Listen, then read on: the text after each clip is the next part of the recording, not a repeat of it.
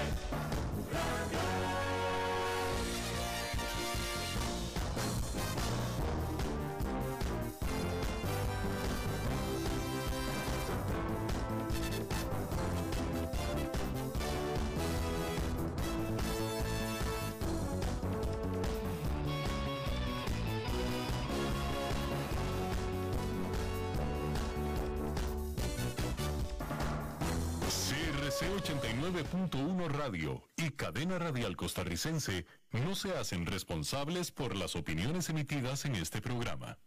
Transcomer, puesto de bolsa de comercio, presenta a las 5 con Alberto Padilla.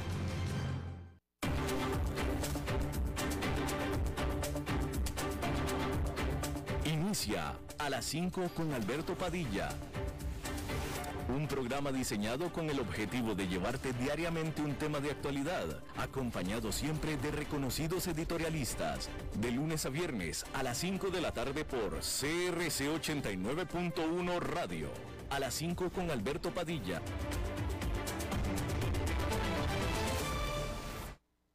Hola, ¿qué tal? Saludos, bienvenidos a esta emisión de A las 5 con su servidor Alberto Padilla. Muchísimas gracias por estarnos acompañando Gracias por estar ahí. Le mando cálidos saludos desde la señal y las instalaciones de CRC 89.1 Radio en San José, Costa Rica, desde donde estamos transmitiendo hasta el punto, en el tiempo, en el espacio en el que usted nos está escuchando, porque estamos saliendo en diferentes plataformas simultáneamente, por ejemplo en Facebook Live, en la página de este programa, a las 5 con Alberto Padilla. Estamos disponibles en el canal de YouTube de este programa Estamos disponibles también en podcast, en las diferentes más importantes plataformas para ello, Apple Podcast, Google Podcast, eh, Spotify y otras cinco importantes plataformas más. Aquí en Costa Rica, este programa que sale en vivo en este momento a las 5 de la tarde se repite todos los días, a las 10 de la noche, aquí en CRC 89.1 Radio. En esta ocasión me acompaña tratando de controlar los incontrolables el señor David Guerrero y la producción general de este programa, siempre poderosa desde Bogotá, Colombia, a cargo del señor Mauricio, eh, Mauricio Sandoval. Bien, hay que comenzar informándole que ahora será Rishi Sunak, quien fuera exministro de Finanzas, el que se convertirá en el nuevo primer ministro de la Gran Bretaña después de haber ganado el liderazgo de su partido, el Partido Conservador, y para reemplazar a Liz Truss.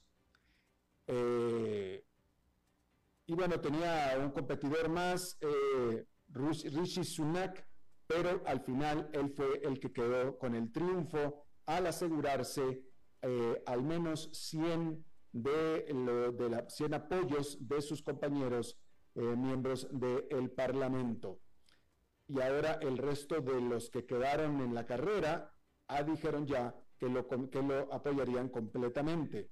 En su primera declaración, Sunak advirtió de los profundos eh, retos económicos que tiene él y el país por delante y prometió liderar con integridad y con humildad, dijo. Se trata del el tercer primer ministro de la Gran Bretaña en siete semanas y también se trata de el primer eh, líder de la Gran Bretaña no blanco de la historia, porque él es de descendencia india. Él nació en la Gran Bretaña, pero sus padres, eh, sus abuelos más bien, son indios. Un hombre sumamente acaudalado, casado con la hija de uno de los hombres más ricos de la India, banquero, él, de formación, y mucho, muy joven, de hecho, de 42 años, es el primer ministro de la Gran Bretaña más joven desde la Revolución Industrial, es decir, en 200 años. Y vamos a ver qué tal le va. Esperemos que le vaya bien. Bien, hay que decir que en otro tema, los fiscales estadounidenses levantaron cargos contra dos oficiales de inteligencia chinos por haber sobornado a un empleado del gobierno para obstruir a, la justicia estadounidense en el caso en contra de la empresa Huawei, de acuerdo a la, eh, a la denuncia que fue liberada este día. Estos dos hombres que permanecen en fuga o permanecen libres todavía, están en fuga todavía, pagaron 61 mil dólares en bitcoins a un agente del FBI encubierto que creían que era una eh, espía para Estados Unidos. La firma, que se identificó solamente como una gigante de telecomunicaciones china en esta denuncia, se confirmó después que se trata de Huawei, según lo reportado por varios medios de comunicación. Ya que estamos en China, hay que decir que las acciones chinas se desplomaron después de que se conociera y se concretara que el presidente Xi Jinping eh, logró acumular mucho más poder dentro del Partido Comunista Chino en este Congreso del partido que terminó en este fin de semana, este Congreso que duró toda una semana. El índice de empresas del Hang Seng de China en el mercado de Hong Kong cayó por más de 7 puntos porcentuales. Y hay que decir, y esto fue noticia de la semana pasada, usted se acuerda que el lunes pasado le habíamos informado que China había no liberado por primera vez en historia reciente, no liberado sus datos económicos. Y en ese momento era el dato del Producto Nacional Bruto, que no lo liberó el lunes de la semana pasada cuando debió, sin dar fecha de cuándo lo iba a hacer. Finalmente lo liberaron este lunes este dato y se mostró que el, el, Producto Nacional Bruto de China creció por un 3,9%, casi 4% en los últimos 12 meses, que es muy por debajo del objetivo de crecimiento del Partido Comunista China, es decir, del gobierno de China. Y bueno, Yangtze Memory Technologies, que es una empresa china productora de microchips eh, y que es eh, una de las empresas más eh, conocidas en Beijing le pidió a sus empleados estadounidenses que abandonen la empresa al estar batallando o tratando de cumplir con los ordenamientos del presidente Joe Biden de Estados Unidos sobre estos controles a las exportaciones de semiconductores a los Estados Unidos. Estas medidas, entre ellas, incluye el requerimiento de que los ciudadanos estadounidenses obtengan permisos oficiales para eh, eh, poder trabajar o apoyar de alguna medida, de alguna manera, la producción de, eh, y la exportación de microprocesadores hacia China. Simon Yang, que es el CEO de esta Yangtze Memory Technologies, tuvo que renunciar a la empresa en septiembre en medio de estas tensiones comerciales entre China y los Estados Unidos. El Credit Suisse, este gran banco suizo, acordó pagar a Francia 235 millones de dólares como arreglo de un caso eh, de un fraude fiscal. Sin embargo, no admitió delito. Los fiscales alegaron que el banco suizo ayudó a clientes a evitar el pago de impuestos, robándole así al Estado francés más de 99 millones de dólares. El Banco Credit Suisse está preparándose para una reestructuración clave que presentará este jueves en su intento para ganarse la confianza de los inversionistas después de toda una serie de escándalos de alto perfil. Y bueno, los oficiales impuestos por Rusia en la región ucraniana de Kherson, en el sur del país de Ucrania, dijeron que estaban eh, reclutando a hombres de la localidad, es decir, ucranianos, que están en el territorio ocupado, para meterlos a la milicia en preparación para la contraofensiva de Ucrania para recapturar a esta provincia que es estratégica.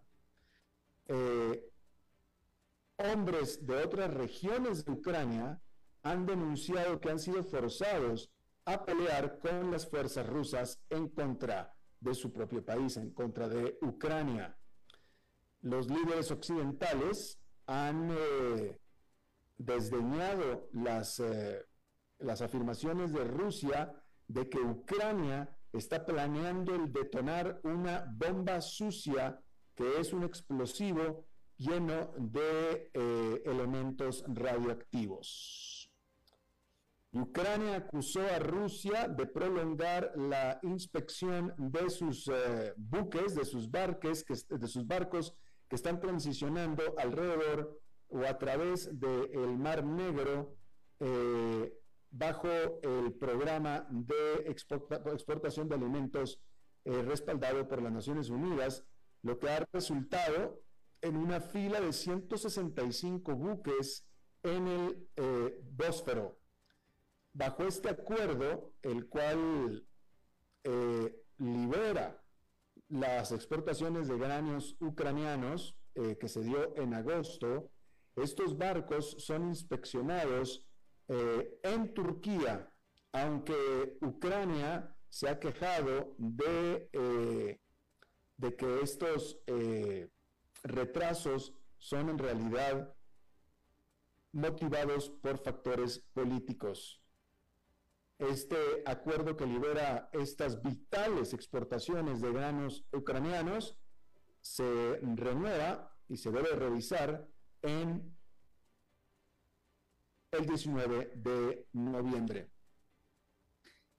Y el ministro de Defensa rumano, Basile Dinku, renunció el lunes, alegando que ya no podía colaborar con el presidente de su país luego de semanas de presiones por afirmar que la única oportunidad de Ucrania que este país tenía para terminar la guerra era negociar con su invasor, con Rusia.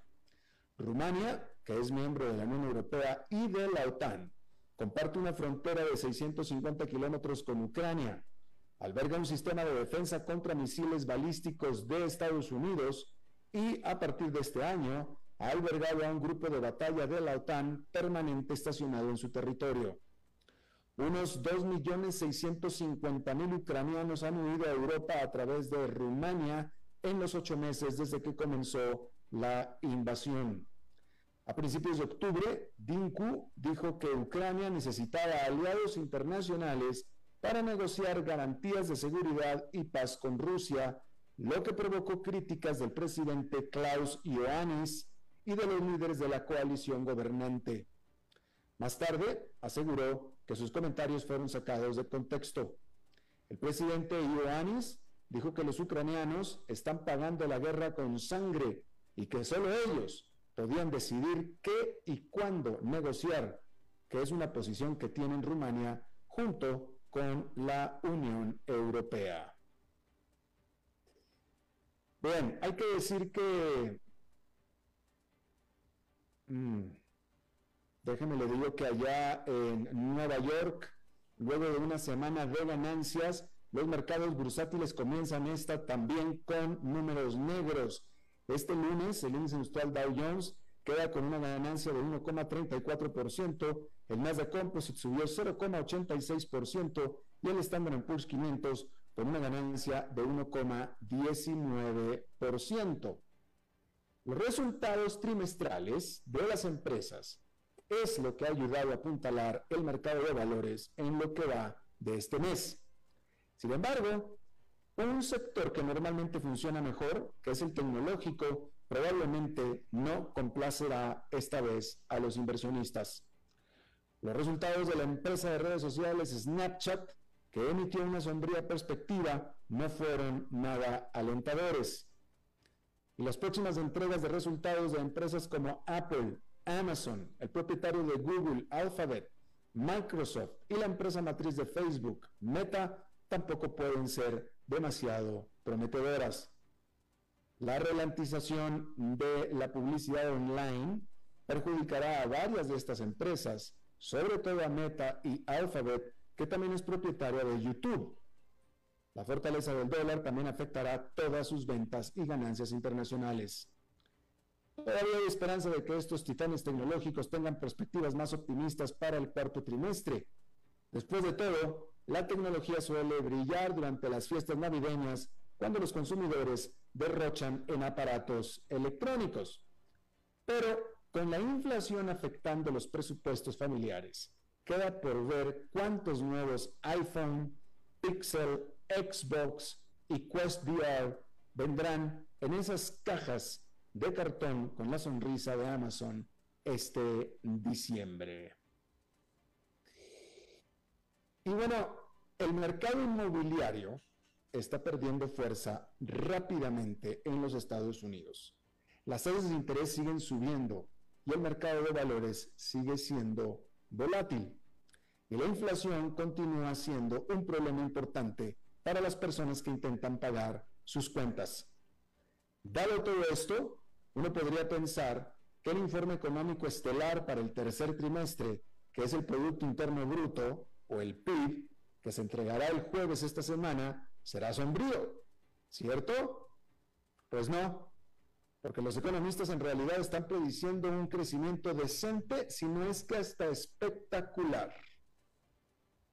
El pronóstico del consenso de los economistas encuestados por Reuters es que el PIB creció a un ritmo anualizado del 2,1% en el tercer trimestre. Esta será la primera estimación del PIB del tercer trimestre y habrá varias revisiones en las próximas semanas, las cuales pueden ser arriba o pueden ser abajo, pero no pueden ser muy pronunciadas, simplemente son ajustes. Eh, es decir, no podrá ser muy alejado del 2,1%. Hay una proyección aún más optimista por parte del Banco de la Reserva Federal de Atlanta, cuyo modelo, el GDP Neo, ampliamente observado y muy respetado, rastrea todos los datos económicos más recientes y más recientes y proyecta y presenta una proyección para el PIB. ¿Por qué tan optimista a pesar de todas las malas noticias que hay en la economía? Bueno, por un lado, la gran parte, una gran parte del PIB se compone del gasto del consumidor. Y aunque todos nos quejamos de la inflación, el aumento de los precios en realidad no ha impedido todavía que los consumidores sigan derrochando. Según cifras del gobierno, las ventas minoristas aumentaron un 8,2% en septiembre respecto del año anterior. Y de nuevo, apenas viene la temporada navideña, donde sí o sí las ventas del consumidor se suben. Se iba a decir se reactivan, pero ya están activadas. Suben. También ayuda a que el mercado laboral siga siendo saludable. Las empresas estadounidenses están agregando cientos de miles de puestos de trabajo al mes. La tasa de desempleo está cerca del mínimo de medio siglo, del 3,5%, y los salarios están creciendo, aunque eso sí, no tan rápido como los precios, porque hay inflación. Si el PIB termina aumentando entre un 2 y un 3% en lugar de contraerse como sucedió tanto en el primer trimestre como en el segundo, significa que es menos probable que estemos cerca de una recesión. ¿Recuerda usted los primeros dos trimestres que se decía que ya estábamos en una recesión técnica? Bueno, pues resulta que la economía se reactivó. Y esa sería una buena noticia para los consumidores definitivamente, para los inversionistas y la Reserva Federal también, debería de serlo. Pero eso también significa que es probable que la Fed entonces continúe aumentando drásticamente las tasas de interés para finalmente sofocar la inflación de una vez por todas. Y al decir la inflación hay que ponerle antes la necia inflación. Si eso aumenta las posibilidades de una eventual recesión en el futuro, definitivamente, ya que las subidas de tasas tardan en afectar a la mayor parte de la economía real, siendo las tasas hipotecarias y la vivienda la notable excepción. El consenso de los analistas es que la inflación tiene que ser eliminada así el precio sea una recesión económica. No hay peor enemigo para la economía que la recesión. De hecho, de hecho, los bancos centrales que todos los países tienen, los bancos centrales fueron creados con el propósito específico de combatir la inflación. Para eso se crearon los bancos centrales básicamente. ¿Sí? Y es que la inflación podrá, puede tener el efecto de impulsar el crecimiento nominalmente a medida que los consumidores gastan más. Las cosas están más caras, hay que gastar más. Pero por supuesto que tiene un costo, que es que se come a los cheques de pago de los trabajadores, los cuales gastan más por incluso menos productos. De tal manera que estamos en aguas peligrosas. Más allá de un sólido informe del tercer trimestre, algunos economistas están, preocupados por el impacto futuro en el crecimiento. Los economistas de la firma Jeffries escribieron a sus clientes que el inminente impacto del PIB por las tasas más altas y el dólar más fuerte es enorme. Compararon el endurecimiento actual de la Fed y sus consecuencias con cuando la Fed estaba aumentando agresivamente las tasas para combatir la inflación a principios de la década de los 80 bajo el entonces presidente de la Fed, Paul Volcker. Esos aumentos de tasas ayudaron a causar la llamada recesión de doble caída, donde la economía sufrió dos recesiones seguidas entre 1980 y el 82. El informe recalca que están preocupados de que la Fed esté tan concentrada en la inflación que no actuará lo suficientemente rápido para bajar las tasas nuevamente una vez que la economía muestre signos más prolongados de debilitamiento. Dijeron que también esperamos que la Fed responda con lentitud y la debilidad económica lo que probablemente prolongará la próxima recesión y exacerbará su gravedad. Y agregaron que no creen que la Fed reduzca la tasa hasta principios del 2024, a pesar de que una recesión podría comenzar en el tercer trimestre del 2023. En otras palabras, el tan esperado aterrizaje suave de la economía podría resultar una quimera. Al respecto, la firma Interactive Brokers dijo a sus clientes, es probable que se produzca una recesión económica en el 2023 debido a la dificultad de lograr un aterrizaje suave en general. Lograr un aterrizaje suave con una inflación superior al 8% será aún más difícil. Agregó que esta recesión puede requerir que la Fed mantenga el pie en el freno por más tiempo. Luchar contra la alta inflación, inflación y al mismo tiempo mantener un crecimiento económico positivo es una prueba desafiante. Entonces, la buena noticia es que no es probable que la economía esté en recesión todavía. Y el PIB del tercer trimestre debería respaldar esa opinión. El problema es que sí o sí se avecina una recesión en algún momento del el 2023. Y bueno, ya que estamos hablando de la Reserva Federal, hay que decirle que James Bullard, presidente del Banco de la Reserva Federal de San Luis y miembro del Comité de Mercados Abiertos, que es el que vota por las subidas de tasas de interés, habló directamente sobre la política monetaria en un foro extraoficial al que solo se puede acceder por invitación y realizado por Citigroup el viernes pasado. No solamente es un foro extraoficial, es un foro privado una transcripción del evento fue publicada por la Fed de San Luis, pero solamente después de que el New York Times informara sobre el hecho, muestra que Bullard discutió la, la reacción del mercado a las noticias de la Fed así como su opinión de que otro aumento de la tasa de tres cuartos de punto porcentual podría ser apropiado en la reunión de la Fed de diciembre. Los críticos dicen que un funcionario de la Fed que comparte nueva información con grandes bancos y sus clientes es una violación ética y reduce la credibilidad pública del banco. Algunos incluso exigen su renuncia. Una propia execonomista de la Reserva Federal dijo al medio Bloomberg el viernes, ella se llama, eh, no tengo el nombre aquí, pero es una, ella fue economista de la Reserva Federal, eh, existe un nombre, ¿eh? nada más que yo no tuve el cuidado de escribirlo. Pero dijo ella a Bloomberg, Jim Bullard es uno de los funcionarios de la Fed que está tomando una decisión sobre los aumentos de tasas que tienen efectos en Estados Unidos, tendrán efectos para los trabajadores estadounidenses y están teniendo efectos en todo el mundo.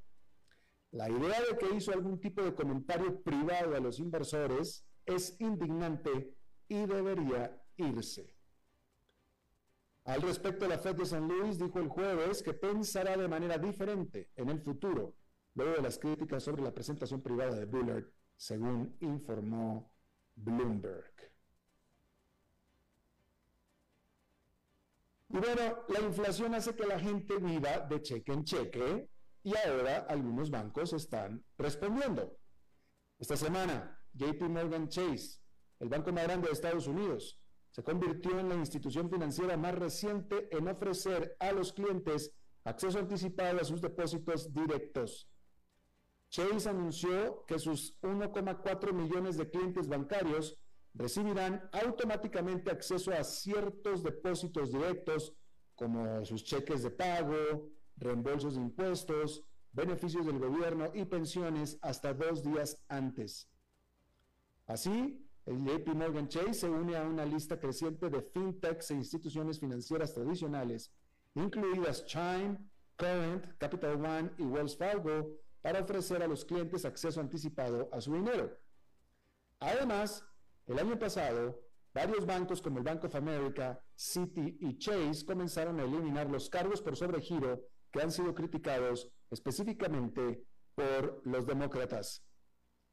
El resultado final es que el acceso temprano a los depósitos directos es otra forma para que los grandes bancos compitan con fintechs como son Chime y Current en la guerra emergente por las relaciones con sus clientes.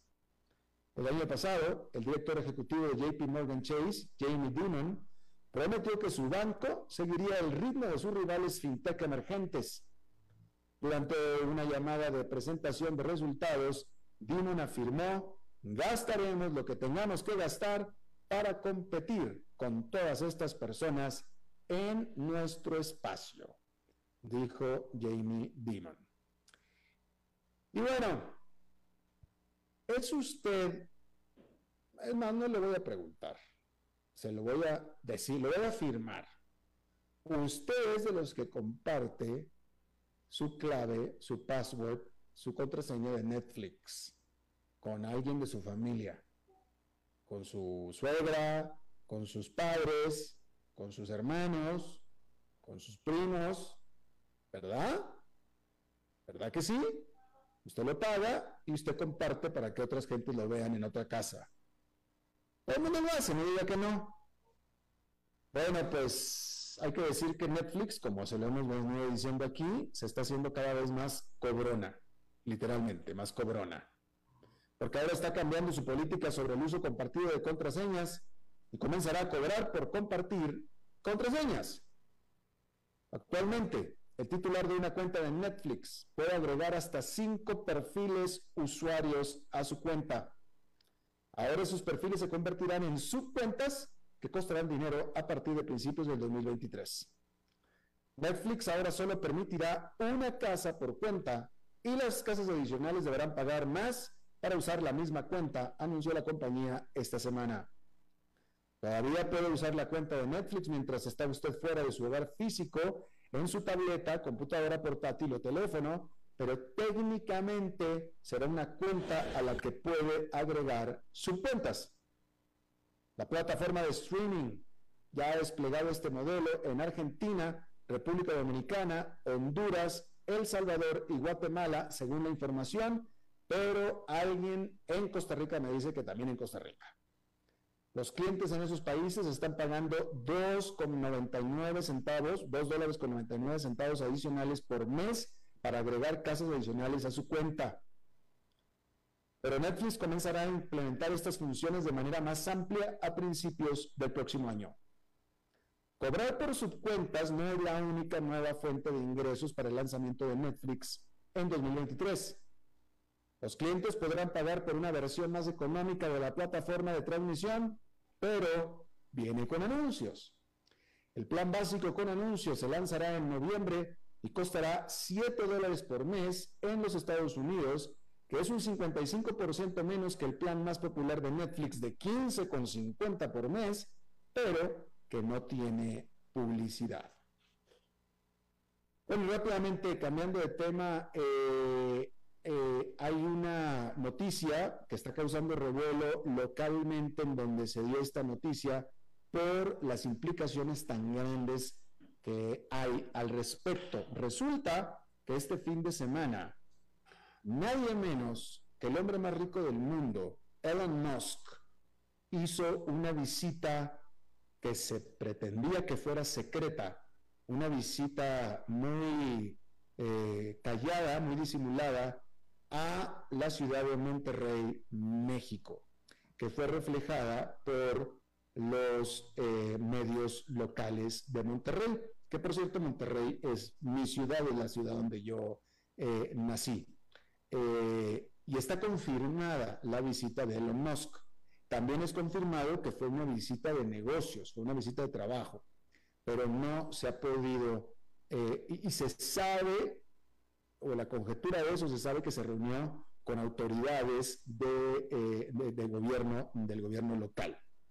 Eh, Monterrey es definitivamente la ciudad más industrial de México, una de las ciudades más industriales de América Latina, donde hay un corredor importante de producción de automóviles entre la ciudad de Monterrey y la cercana ciudad de Saltillo. Ahí hay plantas armadoras de Kia, de Ford, de Chrysler, con toda la integración de plantas de autopartes, etcétera. Entonces, por supuesto que este hecho levanta una serie de conjeturas de qué es lo que fue a hacer Elon Musk a la ciudad de Monterrey, que por cierto no es muy lejana de la capital de Texas, Austin, donde presuntamente vive Elon Musk y donde tiene una gran planta también de Tesla. Eh, y bueno, esa es la información que se tiene y es confirmada. Aquí estábamos hablando la semana pasada eh, acerca de esta eh, multimillonario francés que tuvo que deshacerse de su avión privado porque lo estaban siguiendo en Twitter. ¿Se acuerda que hablamos de este asunto? Incluso me preguntaron acerca de cómo es que se puede seguir por Twitter a, los aviones de estas personas, ¿no? Y ahí comenté que yo sigo en Twitter los aviones de estas personas, más por entusiasta de la aviación que otra cosa. Y resulta que Twitter, esta cuenta de Twitter que sigue el avión de Elon Musk, efectivamente confirma que estuvo Elon Musk en Monterrey, México, el sábado. Pero, y esto no se refleja en la prensa local de México, en realidad la visita fue múltiple, porque en el, en el, en el sitio de Twitter para seguir el avión de Elon Musk, Elon Musk ese día viajó primero a la Ciudad de México. Primero viajó a la Ciudad de México, estuvo ahí un tiempo, no sé si unas horas o un día, de ahí volvió a la ciudad de Monterrey, que fue donde descubrieron que estaba ahí en la Ciudad de México, aparentemente nadie se dio cuenta, pero él estuvo en la Ciudad de México, después fue a la Ciudad de Monterrey y después de Monterrey voló a Cabo San Lucas en lo que suponemos que tuvo que haber sido una vacación. Pero bueno, ahí está la noticia completa. Estuvo haciendo gira por México, primero estuvo en la Ciudad de México, después fue a la Ciudad de Monterrey y después presumimos que fue de vacaciones a Cabo San Lucas Elon Musk. Vamos a ver, eh, vaya, para que haya ido el propio Elon Musk a México de negocios de trabajo, tiene que hacer un asunto bastante serio. Vamos a ver si después sale a la luz algún anuncio importante a este respecto. Vamos a hacer una pausa y regresamos con nuestra entrevista de hoy. A las 5 con Alberto Padilla por CRC 89.1 Radio. Ok, gracias a todos por haber venido a la fiesta de despedida de don Alberto, quien cumple 30 años de trabajar para nuestra empresa. Y bueno, le llegó el día del retiro. Don Alberto, ¿por qué no viene acá y nos da unas palabras? Muchas gracias a todos. Solo puedo decirles que si alguien sabe de algún trabajito, que por favor me avisen. Es en serio. No me preparé para este momento y tengo que ver cómo consigo otro trabajo. No cometan el mismo error que yo. Transcomer, puesto de bolsa de comercio. Construyamos juntos su futuro. Somos expertos en eso.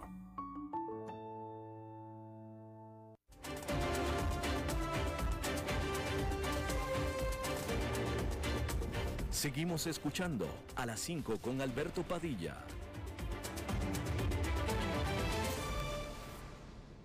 Muchas gracias por continuar con nosotros. Eh, esta, eh, eh, en los últimos días, en las últimas semanas, el gobierno del presidente Joe Biden impulsó y está impulsando una ley para que a los trabajadores independientes, llámese los choferes de Uber, literalmente los choferes de Uber, Uber es el que ha popularizado el trabajo de trabajador independiente en el sentido de que si usted es chofer de Uber, usted es un trabajador independiente, usted no trabaja para Uber, usted trabaja para sí mismo, nosotros le damos las plataformas.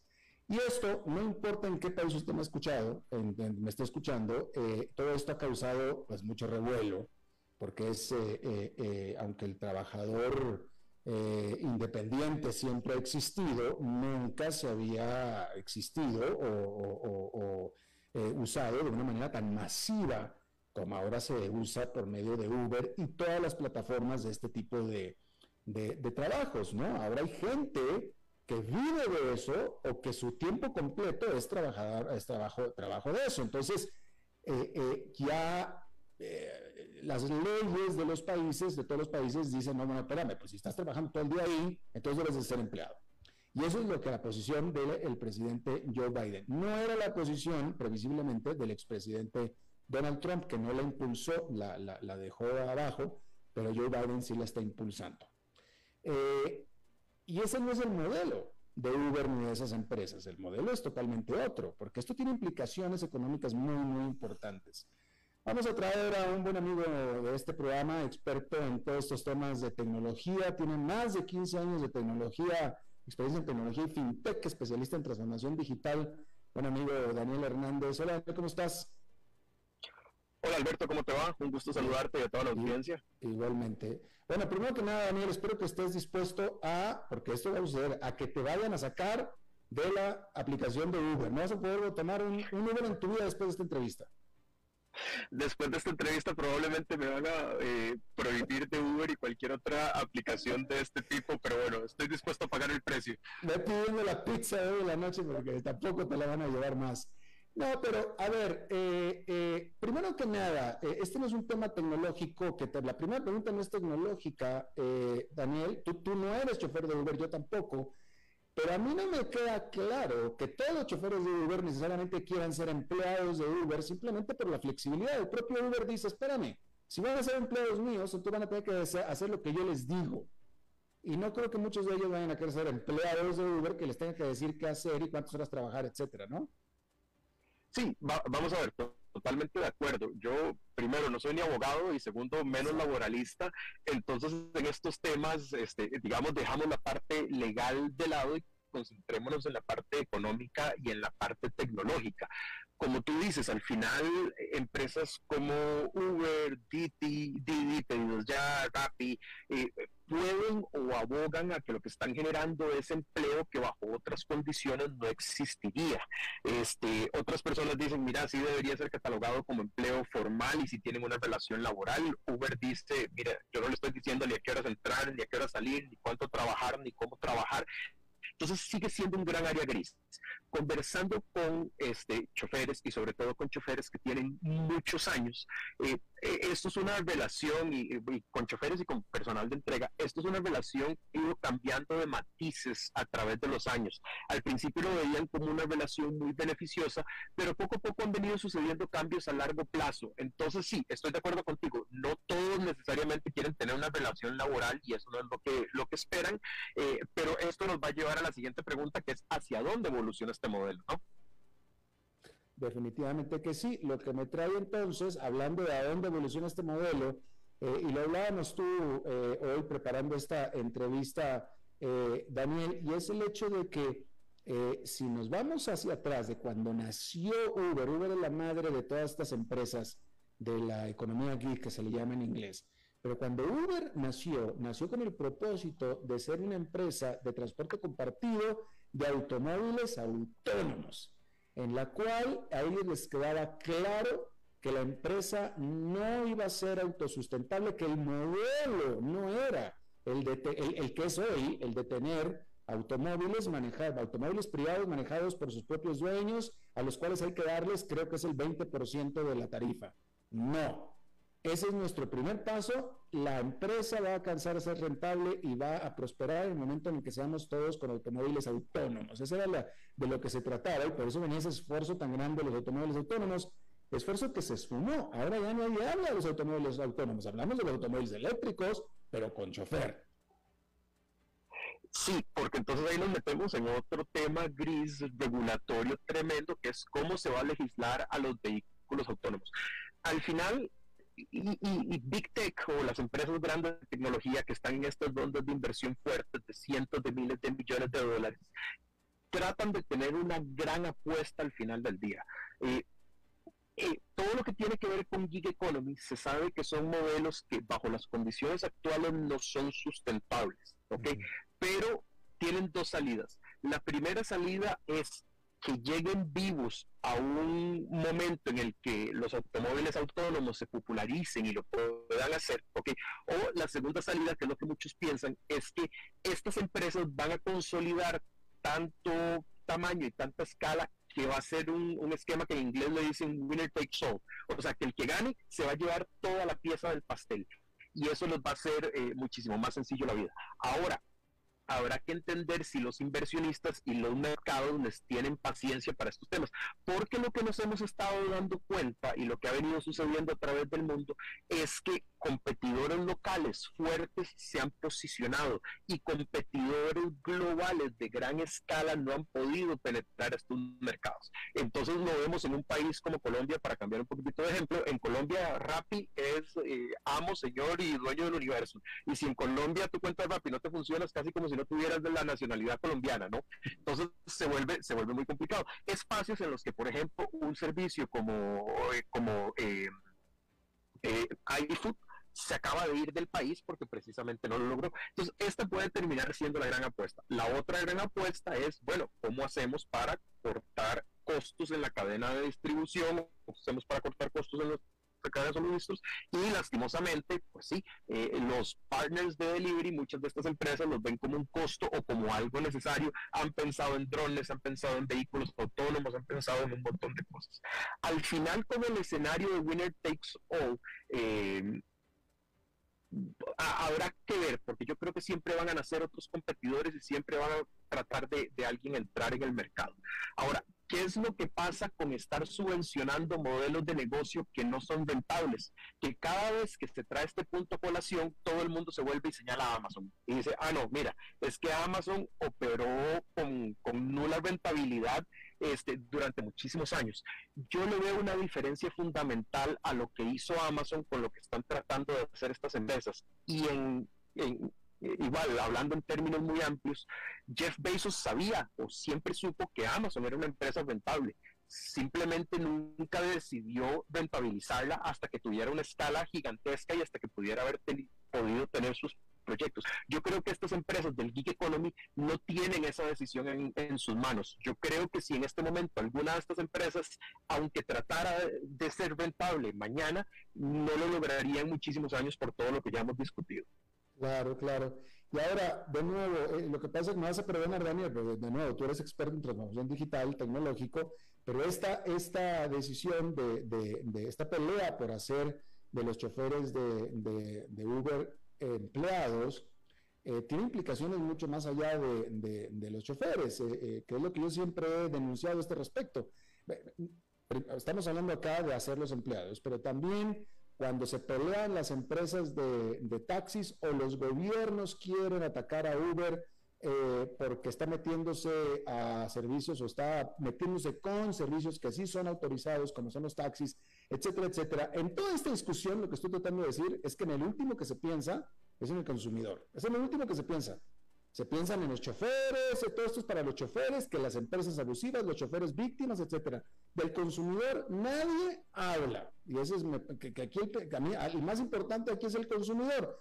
Pero el punto es que lo que alegan las empresas de que sí, ok, perfecto, los vas a hacer empleados, les voy a tener que dar un salario, les voy a tener que dar prestaciones o beneficios, por tanto los costos van a subir, por tanto los precios van a subir. Y cosa que es totalmente cierta, y eso va directamente en detrimento de nosotros, los consumidores.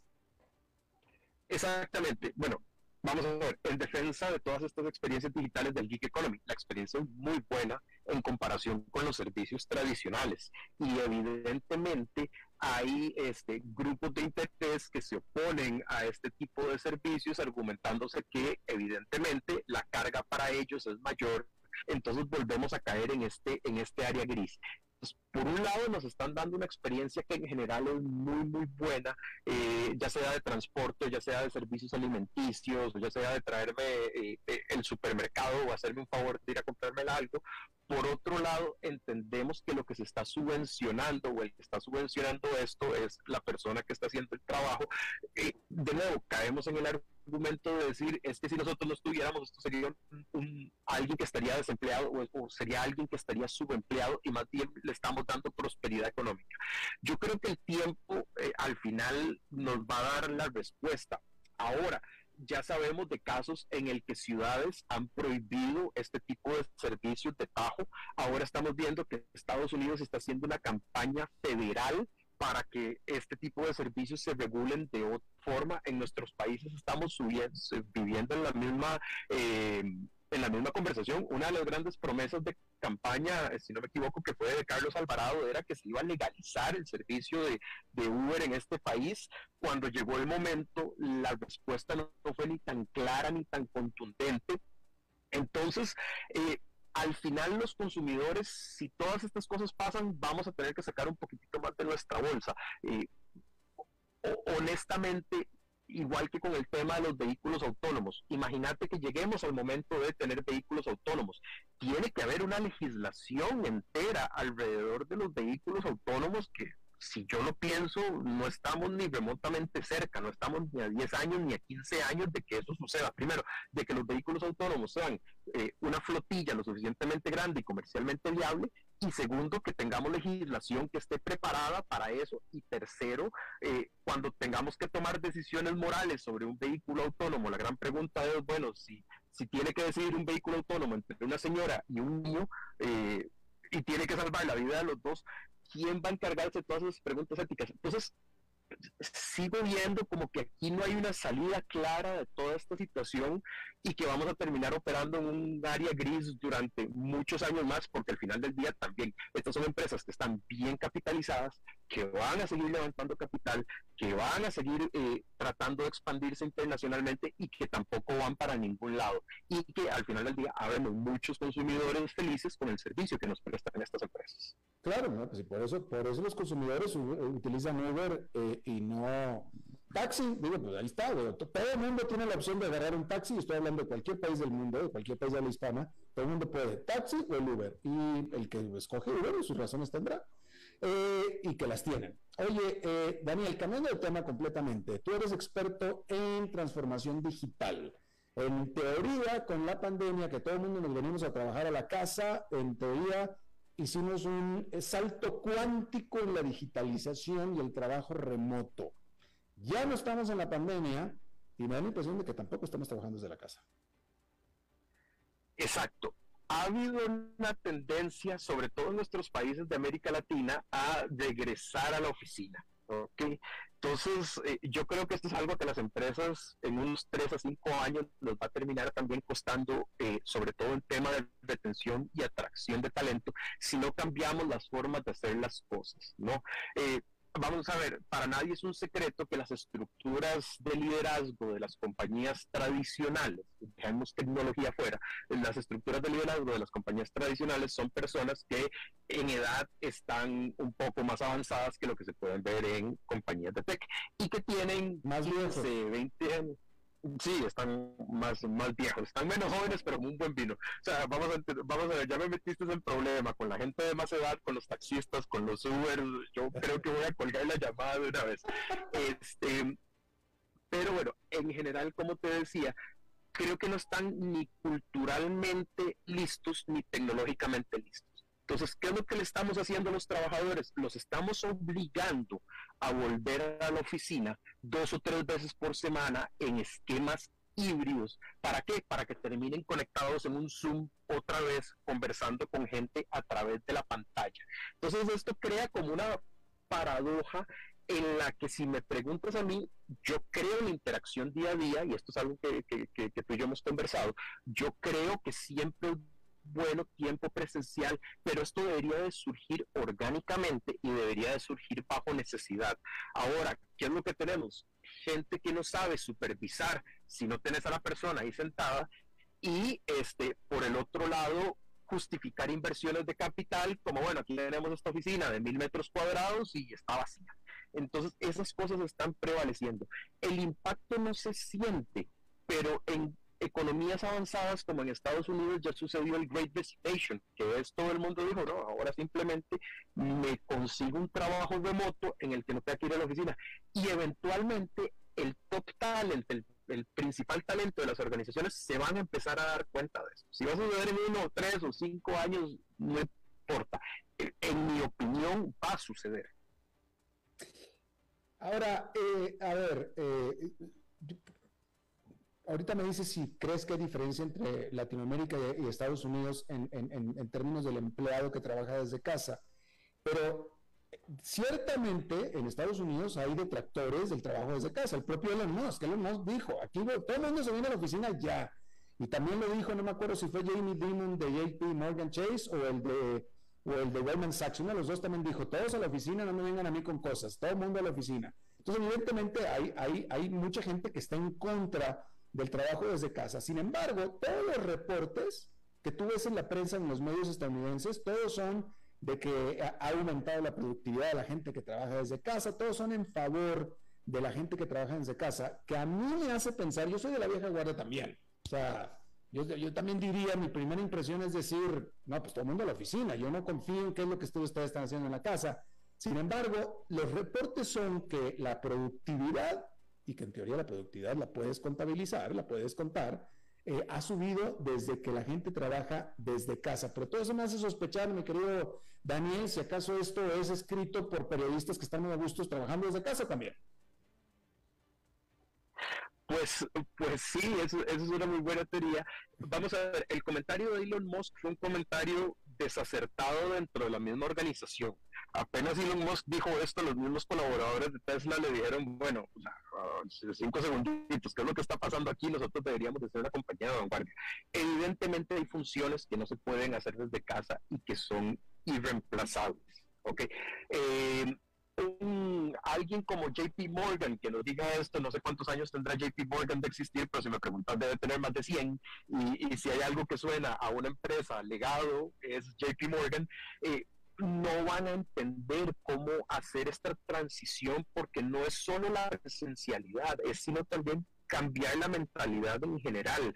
Eh, de nuevo, hay empresas que están virtuales y están pegadas a Zoom todo el día eso te va a causar la misma fatiga o peor fatiga que, que, vayas a trabajar presencialmente. No, mucha gente lo prefiere presencial. Hay otras empresas que han entendido que el trabajo se tiene que ir haciendo de una forma más asincrónica eh, y sobre todo cuando estás trabajando en múltiples zonas este, horarias, empresas que tienen influencia global, que tienes que coordinar con alguien que está en Londres, con alguien que está en Australia, evidentemente vas a ir haciendo esto. Entonces, la flexibilización del trabajo en casa debería de suceder si la productividad es mayor, el, incentivo es mayor. Eh, si tienes cargo, no vas a tener que manejar una hora, Si no tienes carro, no vas a tener que andar dos horas. Ese tiempo probablemente lo vas a poder dedicar para mandar a tus hijos a la escuela, prepararles el desayuno. Eh, algunas personas se levantan a entrenar más temprano, tener muchísimo más flexibilidad. Entonces, al final del día, todas esas pequeñas cosas te van sumando. Si estás menos preocupado porque no vas a tener que gastar dinero en la gasolina o en los pasajes del bus o en qué vas a almorzar cuando estés fuera del día, todo eso tiene una correlación con la productividad. Y al final es entender que hay muchas posiciones que una de dos trabajan por objetivos y es pongamos objetivos claros, revisémoslos al final de la semana y, y, el progreso durante la semana, o posiciones más operativas que tienen un indicador muy fácil de controlar cuántas llamadas atendí por día y cuál fue mi tiempo de manejo de cada una de estas llamadas. Hay call centers enteros ahora que operan desde la virtualidad y operan igual o mejor que en casa. Al final del día esto te da para traducirlo en beneficios que son espectaculares. Conozco el caso de un par de empresas en que eh, su última reunión de empleados la tuvieron en Kenia porque todo lo que en, en, infraestructura, en internet, en aires acondicionados y todo lo demás, decidieron invertir un 10% de eso en que todos sus trabajadores se fueran a un retiro en Kenia en una semana. Y, y, están empezando a dar experiencias de vida. Tal vez para nosotros decir, bueno, ir a Kenia no sea algo que es tan atractivo, pero para las generaciones que vienen, si tenés menos de 30 años, te están ofreciendo una experiencia de vida. Eh, que es lo que querés bajo esta cultura millennial y centennial, que, que, es la generación que muy pronto va a estar tomando decisiones. Bueno, pues ahí está Daniel Hernández, especialista en transformación digital, eh, en tecnología y fintech. Te agradezco muchísimo que hayas charlado con nosotros, como siempre, mi querido Daniel. Gracias, Alberto. Un gusto y saludos a la audiencia. Igualmente.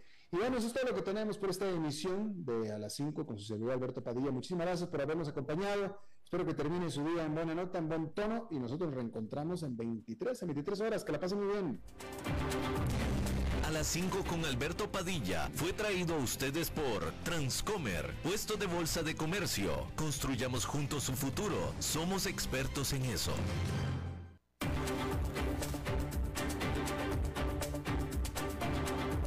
Concluye a las 5 con Alberto Padilla un programa diseñado con el objetivo de llevarte diariamente un tema de actualidad, acompañado siempre de reconocidos editorialistas, de lunes a viernes a las 5 de la tarde por CRC 89.1 Radio, a las 5 con Alberto Padilla.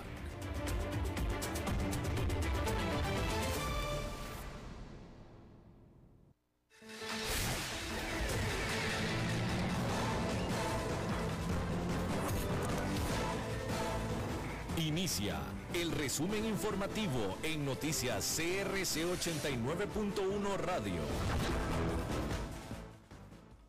Hola, ¿qué tal? Son las 17 horas con 57 minutos y estos son nuestros titulares. Una diputada propone regular las criptomonedas para el pago de bienes y servicios en el país. Las autoridades descartaron rastros del accidente aéreo del pasado viernes en aguas panameñas. La Contraloría General de la República señala debilidades en aduanas y pide reforzar medidas para evitar la corrupción. En el mundo, un tiroteo en una escuela deja como saldo una muerte de un menor en el estado de Missouri.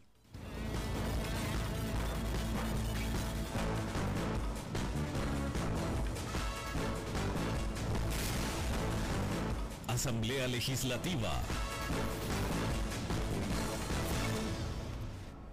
Proyecto presentado por la diputada del Partido Liberal Progresista, Joana Obando, pretende establecer un marco de legalidad para el uso de criptoactivos. La iniciativa llamada Ley de Mercado de Criptoactivos pretende crear un mercado de legalidad y seguridad jurídica para el uso y transferencia de monedas digitales en el país.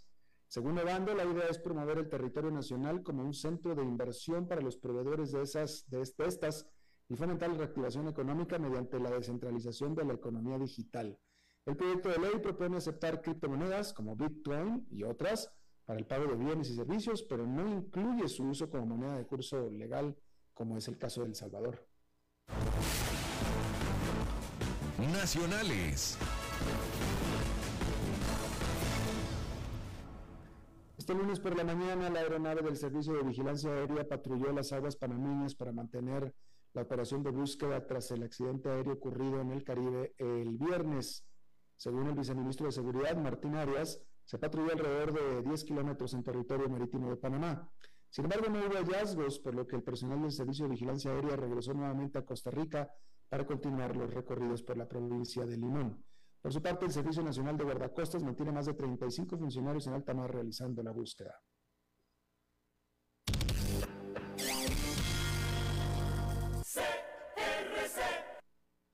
La Contraloría General de la República halló una serie de debilidades en el aforo de aduanas y recalcó que la Dirección General de Aduanas debe intensificar acciones para prevenir la corrupción. De acuerdo con la gerente del área de fiscalización, Karen Garro, se identificaron debilidades que limitan la capacidad de gestión del proceso de aforo, información que obtuvo con base a una guía para la revisión física y documental de mercancías del año 2007 que no ha sido actualizada. Además, Garro mencionó que está pendiente de oficializar una política nacional que reúna las acciones necesarias para la adquisición e instalación de controles no inclusivos.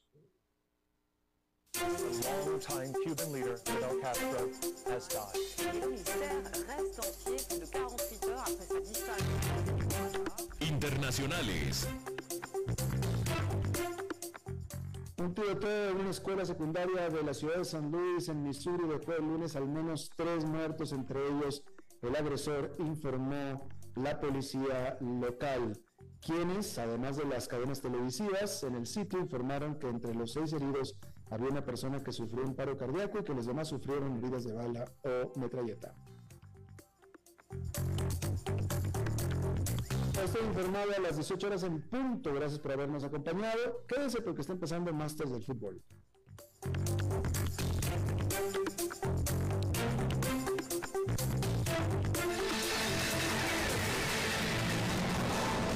Más noticias en nuestra